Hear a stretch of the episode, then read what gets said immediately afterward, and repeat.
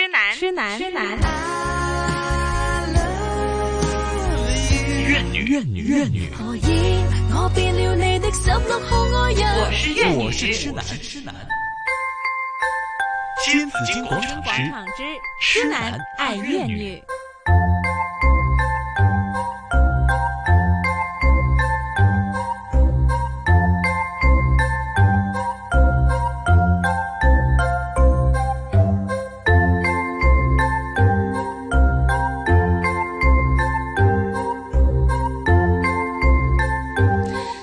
午的十一点十一分呢，刚刚听到一首歌呢，是来自周杰伦的，叫《魔术先生》。嗯嗯，魔术先生。好，今天呢，我们请来一位魔术美女。魔术美女，没错了，她就是晴晴老师哈，我们的冥想导师。Hello，你好，晴晴老师。大家好。对呀，今天我们真要讲讲魔术哎。嗯。我们经常会讲呢魔术真真假假。对呀。但是呢，你一告诉我，我给你玩一个魔术，你就觉得它是一个假的东西。对啊，这肯定有一些。肯定是假的。它叫魔术嘛，都是骗人的。哎，不能说是骗人的，我觉得是魔术都是假的，这是肯定的。对，但它不是很有趣。有的有的时候，你真知道那个背后的结果的时候，你又觉得啊，原来是这样，这么简单。其实他告诉你，我给你玩一个魔术，好，你这样呢是假的，对吧？但是你怎么看？你看來看去，你觉得它就是个真的？怎么可能呢？就这你翻来翻去，对呀。对呀，那个人怎么就会悬在空中就不再动嘛？对呀，就好像上次我们玩一个扑克牌这样子的话，为什么你倒来倒去那个扑克，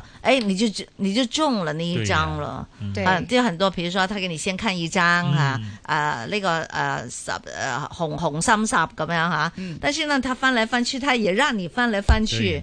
那个扑克牌，他就可以翻出自由去自己选择。对啊，他就翻翻，對，給你了一个自由，你随便哈，你想干嘛就干嘛。他翻出来还是個紅心石，你就覺得怎麼可能呢？對啊，咁點會唔係真嘅咧？我親眼看到了，對吧？這都是真的。對對對，好。所以呢，今天呢，我我為什麼會想跟大家討論一下魔術呢？是因為魔術跟冥想有什麼關係呢？就是。呃，魔術可能有時候，呃，你看到好像是真的，但是其实魔术师已经早就告诉你这个是假的东西，嗯、但是我们看的时候还是会相信。對呀、啊，這個原因跟冥想的关系就非常之重大，因为冥想里面我们讲的是要放下我们自己的固有、固有的、固有的观念。講英文讲多了，呃、對，固有的观念，固有的思维模式，嗯、然后只有放下自己固有的思维模式，才可以清清楚楚的看到事实本来的真相是怎么样。嗯。嗯，嗯，但是呢，魔魔术里面很多时候他会用到转移视线啊，嗯、或者是呃有一些。啊，影响你的思维模式啊，对，啊，或者是我先给你看十个桃心，嗯、然后你在在这个这这个扑克牌里面再抽出来的时候，嗯，你觉得肯定是桃桃心，但是你掏掏出来的是一个，啊，呃，黑桃，嗯，就是黑桃，黑桃，OK，好，然后就会觉得啊，有一个错落的那个感觉，嗯，所以就会呃产生一个呃惊喜的。一个元素在里面，嗯，但是这个惊喜的元素就是源于我们一直以为我们预想里面的东西它是会这样发生的，但是后来它结果不是这样发生，嗯、就会呃产生这个呃感觉，嗯。嗯，这个听起来很悬哈，对呀，明明看到是，嗯，为什么又不是？拿出来就不是，拿出来又不是，或者拿出来明明看到，他为什么翻来翻去他还可以给我们拿得出来？嗯，那。那在魔术里边，刚才你提到说魔术和冥想，嗯，会有很大的关联的。对对对，这个能不能也再详细跟我们讲一讲哈？这个为什么？好像好像好这样子吧，访问一下秦晴老师啊，就说，嗯，秦晴老师你是冥想的人，你你会天天都会有冥想的时间，嗯，好，那你你你会你你怎么看魔术呢？我其实很喜欢魔术，因为我觉得它。就是跟你说这个是假的，嗯、但是你还是会想去看它到底哪里是假的，啊、假在哪里？对，假在哪里？它为什么假的那么真？对，假的那么真，或者是有一些，其实魔术里面呢，我看到一个，嗯呃呃展览，之前我在英国的时候，嗯、它就是专门讲的是魔术跟心理的关系，嗯，呃，它的题目就是讲呃 smoke and mirror，就是说淹淹没的意思，嗯嗯。嗯他就呃把它归纳成三类的东西。第一就是很多人会呃用魔术魔术方面的心理，就是会会讲一些呃临界的东西，比如说灵媒，用用魔术用魔术去讲临界，好像呃。这个呃，这个布盖着一个一个空间，然后突然之间呢，那个那个人就拿着一个呃一束花。或者是一个蛋糕，但是你觉得这这个根本没有可能啊！我甚至一只白鸽哈，对对对，一只白鸽，对对对，或者在空中有一个兔子出来的那种东西，就是觉得嗯，跟灵界好像有关系的那种关联，就是很多人会把这两个东西拉在一起的啊一个方面。然后第二个方面呢，就是关于 mentalism，嗯，mentalism 就是关于心灵上面的。呃，读心术一样的东西，嗯，但这个当然它有它的一些呃计算、计计数的方方方法，比如说呃有一个很简单的例子，我我看了，但我也试了，但是我就没有一次成功。我我现在跟大家一起试试一试这个读心术，好，看看呃你能不能够做做得到。好，首先从一到五十，你想心里面想一个数字。两位数字，一到五十，有点像六合彩。啊！对对对，然后呢，一定是要单数，两个字都是要单数，就是个位要单数，嗯，呃，那个十位也是要单数。哦，这是奇数是吗？偶数跟奇数嘛，奇数，奇数啊，嗯。就比如十一，比如说十，哎，我在暗示了大家，不好意思。对对对对对。那这个时候呢，魔魔术师呢就可以暗示了。比如我说二十二是不可以的，嗯，因为二十二两个都是双数，双数，对。然后呢，十七就可以了，嗯。嗯。然后呢，我就会看着我的眼睛，哈，我想你现在想的是三十七。他是不一定中，因为我尝试过很多次都 不中。有没有说中？有没有说中？有没有有没有人是三十七？没有，没有。你是说错了。Sorry，我是三十三。我是讲，我心里想的是十七。我想的是十五。我想是三十三，三十三啊啊！你呢？谦哥呢？我没想三十七。三，你没有想三十七。三十七。你是想的是三十七？OK 啊，那我们当中都有人是想的三十七啊。然后我我就看那个那个读心术的，怎么会啊会猜到是三十七或者是三十五呢？它有一个算法，因为你从零到五十，基本上你撇除了双数，两个位都是双数的，然后就是撇除撇除撇除之后，只有四分之一个呃呃呃机会几率会中。然后很多人呢听到二十二的时候，他就会想三十几。然后三十几呢，我就说十七可以，那也就说三十七吧。所以有一些人会你的暗示会令对方就会有这样的这个这个想法出来。对对对，所以有一种心理暗示的元素在里面。但是我总是觉得他们会很准的，他们有时候就一读就能够读到的。对呀，对对对，好像我们有时候你只能说啊三十五就猜。对吧？但是不能百分之一百。但是他们他们他们在玩这个游戏的时候，就好像很准的那种哈。对，那当然我这个不是专业的，纯粹是我看了之后就随便试，对，随便试就看看那个机会率是怎么样。然后呢，呃，昨天整天都没有一个中，然后今天就中了一个中，中了一个。所以我觉得这个呃。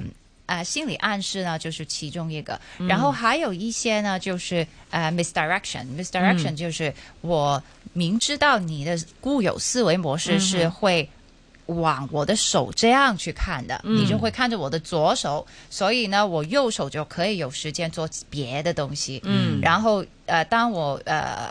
那个准备好之后，我再把它一拼拼起来，就好像一个完美无缺的一个魔术一样。但是其实只是我们的眼睛是。那个错错错位的视觉是。影响到，对。呃呃被误导了，没错。所以这个呃误导了，然后那个转移视线呢，第三就是那个影响你的思维模式啊等等的都有都有这种关系。嗯，就是障眼法。障眼法，对啊。比如说他的手右手在不断动的时候，你肯定会看着他右手，嗯，对吧？其实他另外一只手可能在叨叨叨叨腾其他的东西，对。对对，然后呢，大家都知道玩魔术的人呢，他的场景都是黑乎乎的，很神秘嘛，很多灯光啊什么的，这些全部都是可以给你演演的嘛。对对对对对，就是他们会利用很多我们一般的习惯去呃作为一个切入点，然后让你会觉得这个是很普通、很很平凡的一个东西，然后它再加插一些嗯。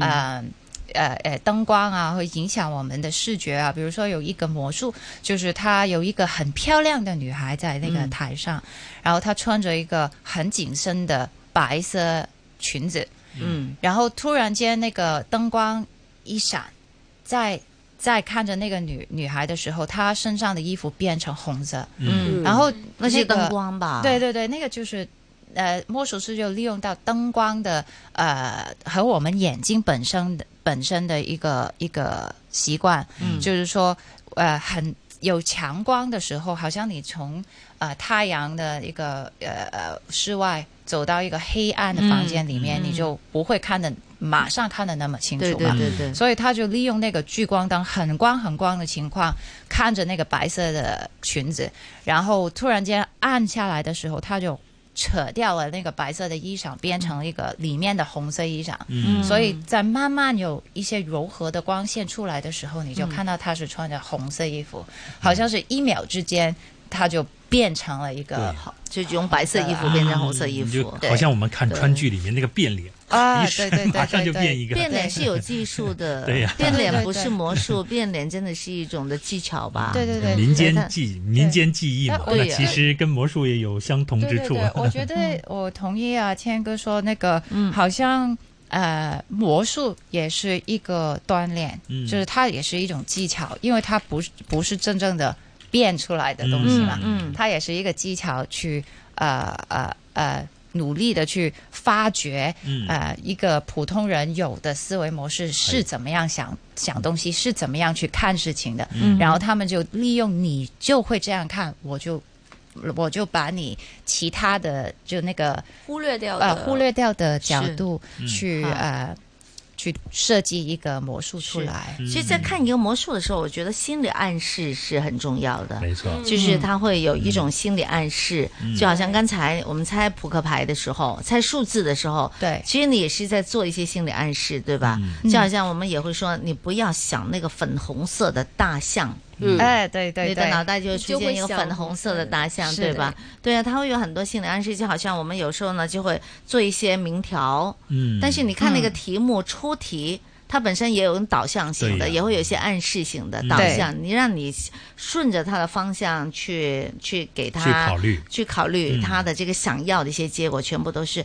那什么样的人才容易被心理暗示呢？其实每一个人，我们出生以来一直都看到很多事情，经历很多事情，所以每一个人其实都有一个属于自己的固有思维模式。嗯，所以冥想里面就是想大家可以尝试去呃呃转移这一种。这这个框架，从这个框架里面转移到一个更加开阔的思维模式，就是不要去判断这个是好是坏，因为不是每一个事情都有黑白，不是每一个事情都有好坏，嗯，也有中间的一个灰色的地带啊，或者是有有它的空间，嗯嗯，这多角度。这还是应该是多角度，多角度。哈哈，嗯。但是我总是觉得呢，好像这个世界有一大部分的人是很容易被暗示，就被导向性的去去引导他们去做一些的事情。嗯。但是那种人，我就不知道说跟他的成长是不是有关系。跟他的家庭是不是有关系？原生家庭有关系，或许跟他曾经有过的心理创伤是不是也会有关系？也会有，呃，有时候是个人的，也有时候是社会的，有历史的。嗯，好像魔术在十九世纪呃末呃二十世纪初的时候，特别特别的蓬勃。嗯，呃。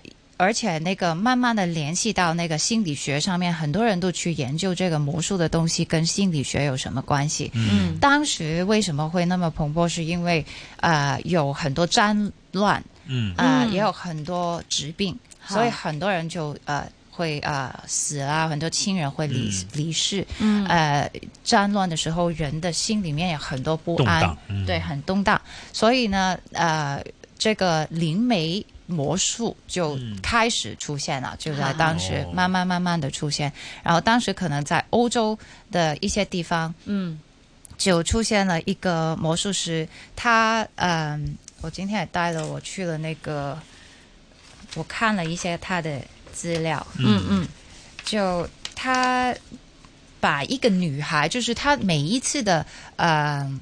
呃，演出也是呃念念有词的，然后突然一之间呢就把对对对，念念念念，然后呢 就天灵灵地灵灵 嗰啲啦，乜乜乜顯真靈，呃，但是他就用英文的啊，对对，英文的这个版本，然后慢慢呢就把那个女孩呢升升到呃半空，嗯，呃，就像这个。